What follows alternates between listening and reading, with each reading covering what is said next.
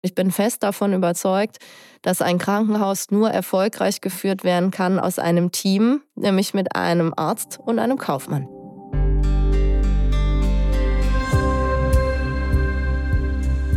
Darf es in der Medizin um Geld gehen? Es muss sogar um Geld gehen, sagt unsere heutige Gästin, Dr. Alina Dahmen. Sie ist medizinische Direktorin des Klinikums Wolfsburg und sie ist nicht nur ausgebildete Ärztin, sondern hat auch Medizinökonomie studiert. In dieser Folge von Frau Doktor übernehmen Sie erzählt sie uns, warum es so wichtig ist, Medizin und Ökonomie zu verbinden und auf der jeweils anderen Seite Verständnis zu schaffen. Mein Name ist Julia Rotherbel, ich bin Chefredakteurin der Apothekenumschau und ich freue mich sehr auf dieses Gespräch und ich hoffe, ihr euch auch. Frau Doktor, übernehmen Sie. Ein Podcast von gesundheithören.de und Apothekenumschau Pro. Hallo Frau Dr. Dahmen, schön, dass Sie da sind. Hallo Frau Rotherbel. Sie kennen vielleicht ein paar Folgen dieses Podcasts und in der Regel duzen wir in unseren Podcast-Folgen. Wir fragen natürlich immer vorher und ähm, Sie haben gesagt, Sie möchten es nicht. Sie haben dafür sicher gute Beweggründe. Würden Sie die vielleicht kurz erläutern? Ja, also das ist das Gesundheitswesen oder das ist das Krankenhaus. Mhm. Und ähm, in diesem Fall besonders das Management. Also ich glaube, wenn man am Patienten arbeitet, ist es schon so, dass man sich duzt. Das ist da völlig normal. Auch zwischen den Berufsgruppen ist das normal und mittlerweile auch, ähm, ja, ich sag mal so hierarchieübergreifend. Ähm, aber in der Position, wo ich bin und jetzt auch im Management, ist das Sie ähm, ja an der Tagesordnung sozusagen. Das ist ein sehr respektvolles Sie. Ähm, das ein Sie aus meiner Sicht ändert nichts an einem freundschaftlichen oder sehr, sehr kollegialen Umgang miteinander. Und das ist sozusagen unsere Amtssprache. Mhm. Und da wir ja hier ein authentisches Interview führen wollen, äh, halte ich es dann auch für sinnvoll, dass wir uns so miteinander unterhalten, wie auch ähm, meine tägliche Lebensrealität ist. Und deswegen habe ich mir gedacht, finde ich das einfach richtig, ähm, dass mhm. wir beim Sie bleiben. Letztlich geht es um Authentizität und passend und kein Überstülpen irgendeiner Meinung, nur weil irgendwer sagt, Duzen ist irgendwie in. Ja, es muss sich für alle richtig anfühlen. Ja, das wollte ich, das mit dem In wollte ich gerade sagen. Also ich habe so das tatsächlich das Gefühl, dass man mit einer Unternehmenskultur, in der gesiezt wird, momentan so ein bisschen also nicht mit dem Trend schwimmt. Ja. Sagen wir es mal so. Frau Dr. Dahmen, ähm, wie kam es denn zu dem Schritt von der Ärztin ins Krankenhausmanagement? Also Sie sind natürlich jetzt immer noch Ärztin, aber Sie arbeiten eben nicht auf der Station mit Patientinnen und Patienten. Wie sind Sie zu dieser Entscheidung gekommen? Also während des Studiums war für mich ganz klar, dass ich Kardiologin werden will, weil ich nah an dem Organ dran sein wollte, was doch sehr eng mit dem Leben verbunden ist. Und als ich dann ähm, als Assistenzärztin angefangen habe, habe ich gemerkt, es gibt noch ganz viele andere Themen, ähm, die uns bewegen. Nicht nur die Medizin oder die Versorgung, die wir am Patienten tun, sondern auch das Gesundheitswesen ist komplex, genauso wie ähm, der Mensch komplex ist. Und dann habe ich mich entschieden, dass ich einfach das Gesundheitssystem besser kennenlernen will. Und deswegen habe ich dann noch ähm, Medizinökonomie studiert, um halt ein breites Wissen zu mhm. bekommen, auch über das Gesundheitswesen und da auch über die Managementaspekte im Gesundheitswesen. Und während meiner gesamten ärztlichen Tätigkeit war es immer so, dass ich immer ganz viel Managementtätigkeiten schon übernommen habe. Organisationen, ähm, Einarbeitungskonzepte erstellen, Prozesse neu definieren, anhand dieser Prozesse eine Bauplanung machen. Okay. Ja, und dann war irgendwann der logische Schritt zu sagen, und das mache ich jetzt ganz. Und ich halte es für extrem wichtig, ähm, dass auch im Management im Gesundheitswesen Menschen arbeiten, die einen ärztlichen Background haben. Mhm. Und ich bin fest davon überzeugt, dass ein Krankenhaus nur erfolgreich geführt werden kann aus einem Team, nämlich mit einem Arzt und einem Kaufmann. Wie hat denn Ihr Umfeld reagiert? Ähm, meinem Umfeld war das völlig klar. Das war eine logische Folge von den okay. Aufgaben, die ich sowieso schon gemacht habe, mit den Dingen, mit denen ich mich befasst habe. Also insofern, ähm, ja, war das keine Überraschung. Also ich frage jetzt so, weil ich ähm, das Gefühl habe, also es, es steht ja gerade auch aktuell in den Diskussionen immer wieder auch dieser, in Anführungszeichen, Vorwurf im Raum, es geht in der Medizin auch nur noch ums Geld. Also äh, hatten Sie manchmal so das Gefühl, ich wechsle auf die dunkle Seite der Macht? Ähm, nein, das Gefühl hatte ich selber nicht. Was ich aber immer merke, auch in meinen verschiedenen Managementpositionen, die ich schon hatte, dass ich immer so der Brückenbauer gewesen bin. In meinem Verständnis sowohl für die Ärzte als auch für, die, ähm, für, für das Management ähm, bin ich immer wieder von beiden Seiten angesprochen worden. Erklär mir mal die Ärzte, warum verhalten die sich so? Oder mhm. die andere Seite hat gesagt, Kannst du mir mal erklären, warum machen wir das jetzt so oder warum denken wir an diese und diese Zahlen und warum geht das und warum geht das nicht? Und da findet sich halt jeder wieder. Da nutzt mir auch nicht das Medizinstudium, sondern da nutzt mir die Erfahrung als praktisch tätige Ärztin mhm. über viele Jahre, um halt auch die Systeme kennengelernt und praktisch erlebt zu haben. Mhm. Also Sie versuchen quasi auf beiden Seiten Verständnis für die jeweils andere Seite zu schaffen. Ja, das haben Sie sehr schön ausgedrückt, ja, genau. Also ist es denn überhaupt so, dass ich, wenn ich quasi eine medizinische Ausbildung mache, ein Medizinstudium absolviere, komme ich da überhaupt mit betriebswirtschaftlichen Themen, was zum Beispiel eine Klinik anbelangt, in Kontakt? Wenig. Okay. Wenig. Und das ist auch etwas, was ich finde, was dringend geändert werden muss. Einfach nicht, weil es darum geht, die Medizin zu ökonomisieren, sondern ähm, weil die Rahmenbedingungen klar sein müssen. Es muss klar sein, jedem Arzt, egal wo er arbeitet, ob im Krankenhaus oder in der Niederlassung, wie funktioniert das System, was gibt es für Möglichkeiten, was gibt es auch für Grenzen. Mhm. Und wir, ähm, ich und meine Abteilung, wir schulen auch die Ärzte jetzt kontinuierlich in den Themen Medizin, Controlling, Abrechnungswesen, ähm, Qualitätssicherung, einfach um Wissen zu schaffen. Ja, und Wissen, was ist möglich, was wird wie vergütet, ändert ja nichts an der Medizin, die wir mhm. machen, mhm. sondern es schafft einfach nur ein Bewusstsein dafür, welche Vergütung erhält das Krankenhaus wie muss ich vielleicht auch noch anders arbeiten? Verbrauche ich jetzt zehn Katheter oder reicht einer? Mhm. Was nutze ich für Ressourcen und was erhalte ich dafür? Ja, aber ganz zentral, und das ist mein Hauptanliegen, ist, dass wir gute Medizin machen wollen. Unabhängig davon, wie diese Medizin vergütet wird. Und bei uns ist es auch selbstverständlich, dass wir auch manchmal Leistungen anbieten, die wir eben nicht kostendeckend vergütet bekommen, weil wir sagen, dieser Mensch braucht jetzt diese Behandlung und dann erhält er sie auch von uns. Mhm. Und hm. das finde ich auch richtig.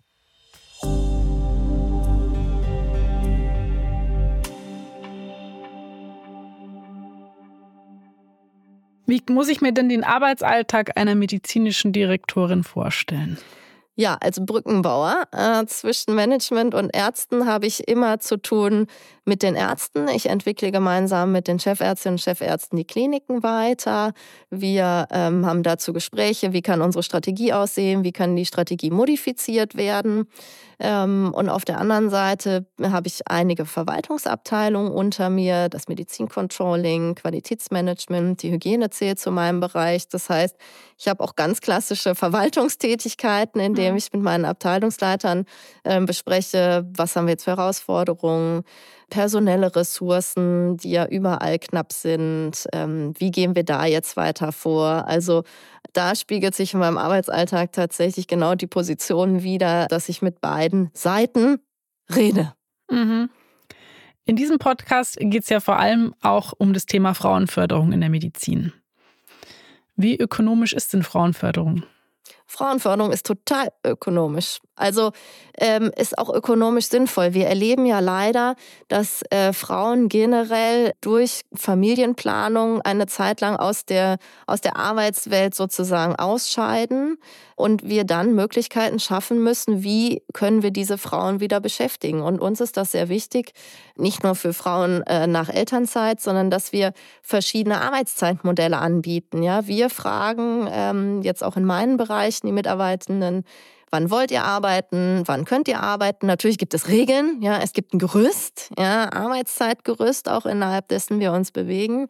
Aber wir machen dann natürlich auch Dinge möglich und passen auch immer die beiden Welten an. Und insofern ist natürlich Frauenförderung total ökonomisch, weil wenn ich diesen Frauen nichts anbiete, wenn ich nicht sage, okay, du kannst jetzt mal ein halbes Jahr von 9 bis 13 Uhr arbeiten, dann habe ich diese Frauen nicht zur Verfügung. Das heißt, die fehlen im Arbeitsmarkt und insofern mhm. ist Frauenförderung ökonomisch. Und mir ist es aber auch wichtig zu sagen, wir bieten diese Arbeitszeitmodelle natürlich auch für Männer an. Mhm. Ja, aber ähm, das Thema haben wir ja primär und auch immer noch vorherrschend sozusagen bei den weiblichen Mitarbeitenden. Also wir hören in diesem Podcast schon immer wieder, dass wenn aus der Belegschaft Vorschläge kommen, zum Beispiel zu geteilter Führung, ähm, dass dann schon quasi finanzielle Argumente dagegen ins Feld geführt werden. Also wie gehen Sie damit um, mit Vorschlägen aus der Belegschaft, die aber finanziell für die Klinik nicht machbar sind?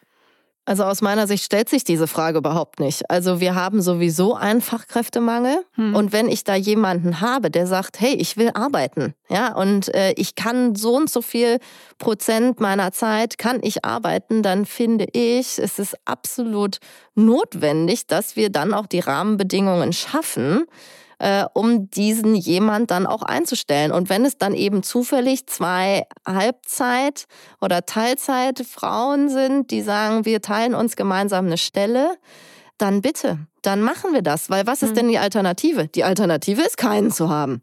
Ja, mhm. wir bewegen uns nicht mehr in einer Welt, wo wir sagen, wir haben jetzt zehn Bewerber auf eine Stelle und wir können uns das überlegen.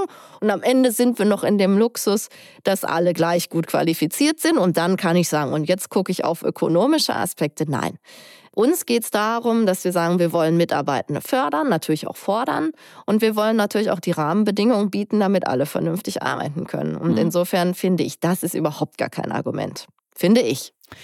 Ich durfte letztens einen Impulsvortrag halten in einem Ärztinnenforum einer großen deutschen Klinik und ein großer Punkt in der Diskussion danach war, wie gehen wir mit eigenen Initiativen, mit Vorschlägen, zum Beispiel hinsichtlich der äh, Bedarfsplanung oder der Schichteinteilung, wie gehen wir hier am geschicktesten auf die Leitungsmannschaft unserer Klinik zu? Was wäre Ihr Tipp an diese Ärztinnen zum Beispiel? Also Erstmal würde ich äh, ganz dringend dazu raten, die Vorschläge machen und nicht nur an einer Stelle, sondern an mehreren Stellen mhm. diese Vorschläge anbringen. Ich meine, es geht ja jetzt um Arbeitszeit. Das heißt, ich würde erstmal mich an den Chefarzt, die Chefärztin der Abteilung wenden. So, mhm. Punkt eins. Dann ne? als Fachverantwortlicher. Dann würde ich natürlich sagen, wenn es um Personalmodelle geht, auch an die Personalabteilung und sagen, hey, wie können wir das denn machen? Und dann in den ähm, Bereich, wo es auch noch einen medizinischen Vorstand gibt, so wie jetzt meine Position hier ist, würde ich mich auch an den wenden. Und ich würde aber auch ganz offen damit umgehen und sagen, hier, das ist mein Vorschlag und den habe ich dem, dem und dem mitgeteilt. Ja, damit nicht drei Leute parallel arbeiten und mhm. nichts voneinander wissen. Auch das hat was mit Offenheit und Transparenz zu tun. Und diejenigen, die die Vorschläge bekommen, müssen dann natürlich wissen, wie gehen wir damit um. Also bei mir ist es völlig klar, alle meine Mitarbeitenden dürfen Vorschläge machen ähm, und die bekommen auch immer eine Rückmeldung von mir. Ob das gut ist, ob das schlecht ist, mhm. ob das aus unserer Sicht gut oder schlecht ist, ob wir das jetzt umsetzen oder nicht. Und auch wenn wir es nicht umsetzen, auch eine Begründung dafür, warum wir es nicht umsetzen. Ja, also, und das ist ja eigentlich die Herausforderung einer Führungsposition. Wir haben ja alles im Blick. Aber ganz essentiell als erstens machen, ja, einfach auf die äh, Vorgesetzten zugehen und die Vorgesetzten müssen aus meiner Sicht immer eine Rückmeldung geben. Mhm. Weil dann haben wir eine vernünftige Kommunikation miteinander und dann fühlen die Mitarbeitenden sich auch ernst genommen. Mhm. Ja, das finde ich ganz wichtig.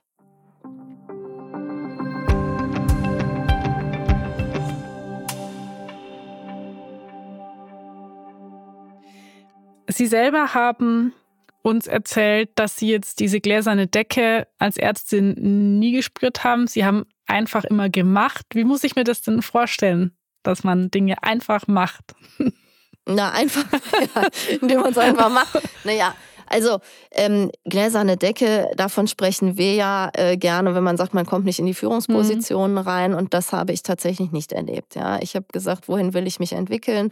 Auch als ich dann äh, ins Management gewechselt habe, habe ich gesagt, okay, das ist der Job, den ich machen will. Und ich habe mich beworben und ich habe immer dann diese Position bekommen. Also insofern ähm, habe ich bis zum jetzigen Zeitpunkt, äh, und ich gehe auch mal davon aus, dass das so bleiben wird, nicht ähm, die gläserne Decke bemerkt. Aber es es ist völlig klar, dass es sie gibt, dass auch manchmal einfach Männer bevorzugt werden in bestimmten Positionen, jetzt nicht nur im Gesundheitswesen, sondern in allen Branchen.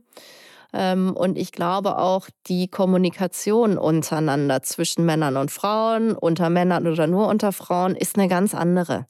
Ja, und da gibt es durchaus Situationen, wo ich in Besprechungen sitze und da Unterhaltungen laufen, wo ich denke, ja, okay, das kann ich jetzt nachvollziehen aus eurer Sicht und mir ist völlig klar, warum ihr euch jetzt so verhaltet oder warum ihr das und das sagt. Aber ich finde es immer wichtig, das nehme ich nicht persönlich. Ja, ich, ich, finde das dann vielleicht doof. Ja, vielleicht finden andere auch manchmal doof, wie Frauen untereinander kommunizieren.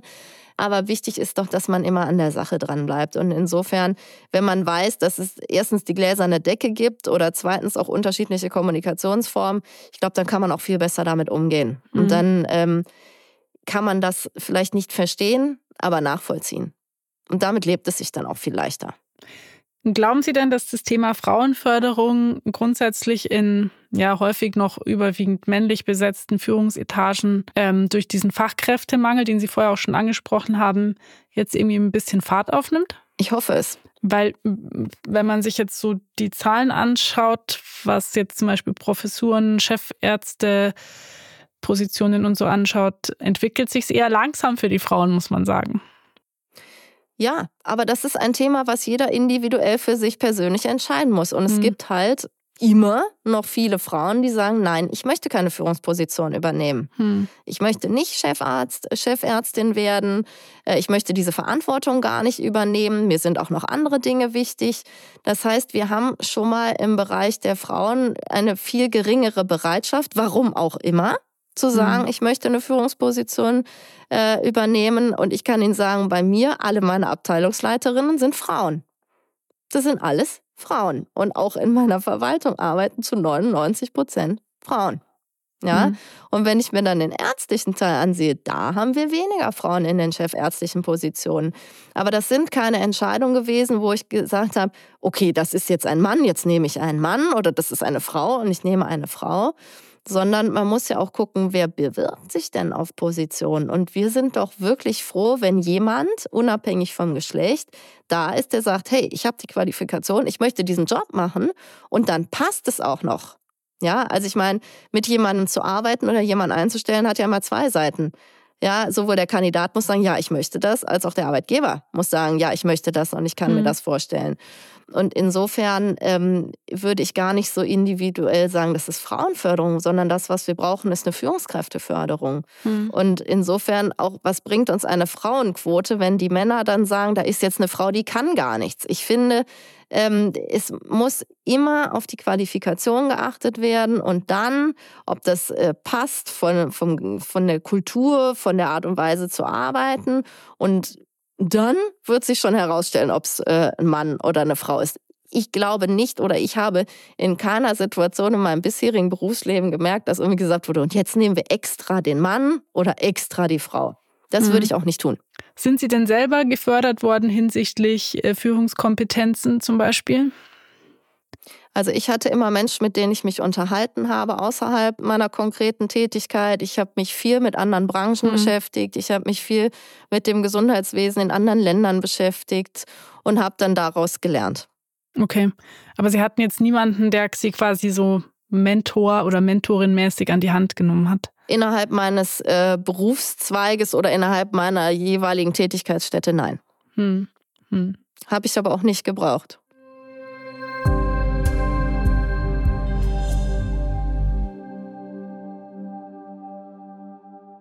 Ich finde das, was Sie jetzt vorher gesagt haben, echt einen interessanten Punkt, den wir auch, glaube ich, so im Podcast noch nicht hatten, dass Frauen natürlich auch an Führungspositionen überhaupt so herangeführt oder werden müssen, weil das ist schon ein Punkt, da stimme ich Ihnen zu. Ich glaube, viele Frauen trauen sich manche Dinge einfach weniger zu und bewerben sich dann nicht auf bestimmte Positionen, weil sie es sich nicht zutrauen, weil sie glauben, dass sie das nicht vereinbaren können, was dort gefordert wird mit ihrer Care-Arbeit etc.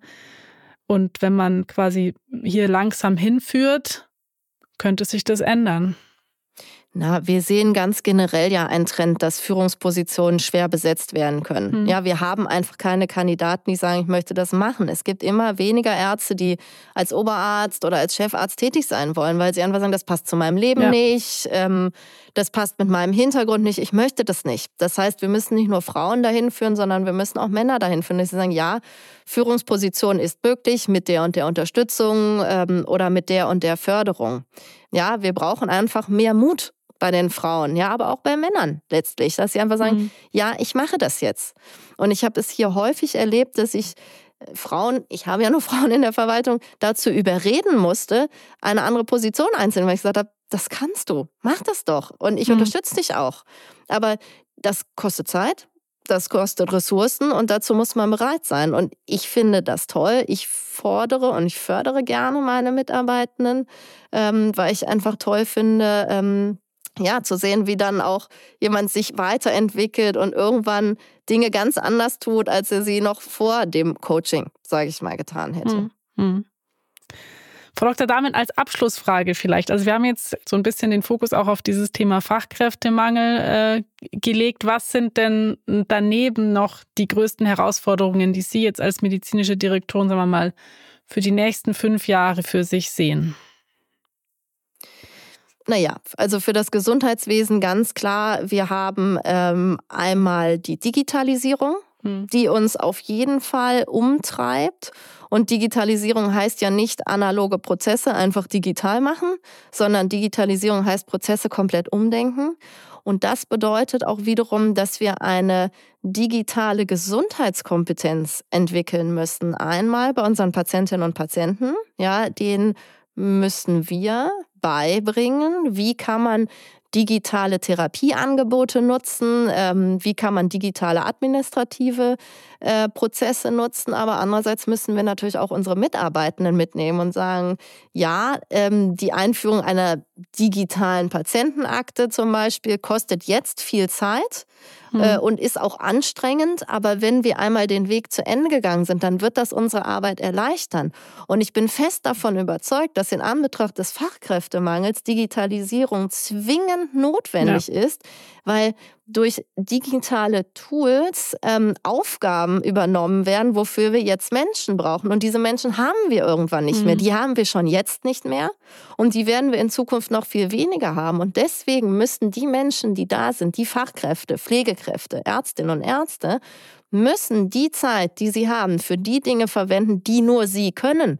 Und das ist die Arbeit mit dem Patienten, am Patienten, das persönliche Gespräch, die emotionale Bindung, die Unterstützung während einer gesamten Therapie. All die Dinge, die eben nicht durch digitale Tools ähm, ersetzt werden können. Mhm. Und insofern verbinden sich damit die beiden Herausforderungen Digitalisierung und Fachkräftemangel.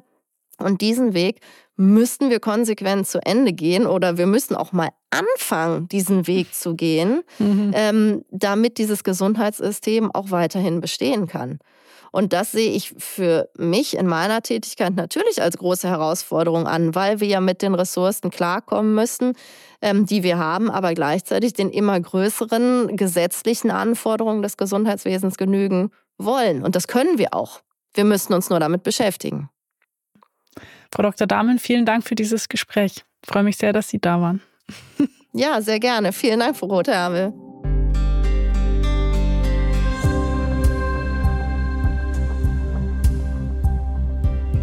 Falls ihr treue Fans seid, vielleicht schon seit Folge 1 diesen Podcast verfolgt, dann würden wir uns total freuen, wenn ihr eure Begeisterung auch öffentlich kundtut und uns eine Bewertung gibt auf Spotify, Apple Podcasts, einen Daumen hoch auf YouTube. Gerne abonnieren. Wir sagen jetzt schon mal vielen Dank und freuen uns natürlich, wenn ihr auch Folge 41 anhört. Wir erscheinen immer montags alle 14 Tage neu. Ein Podcast von gesundheithören.de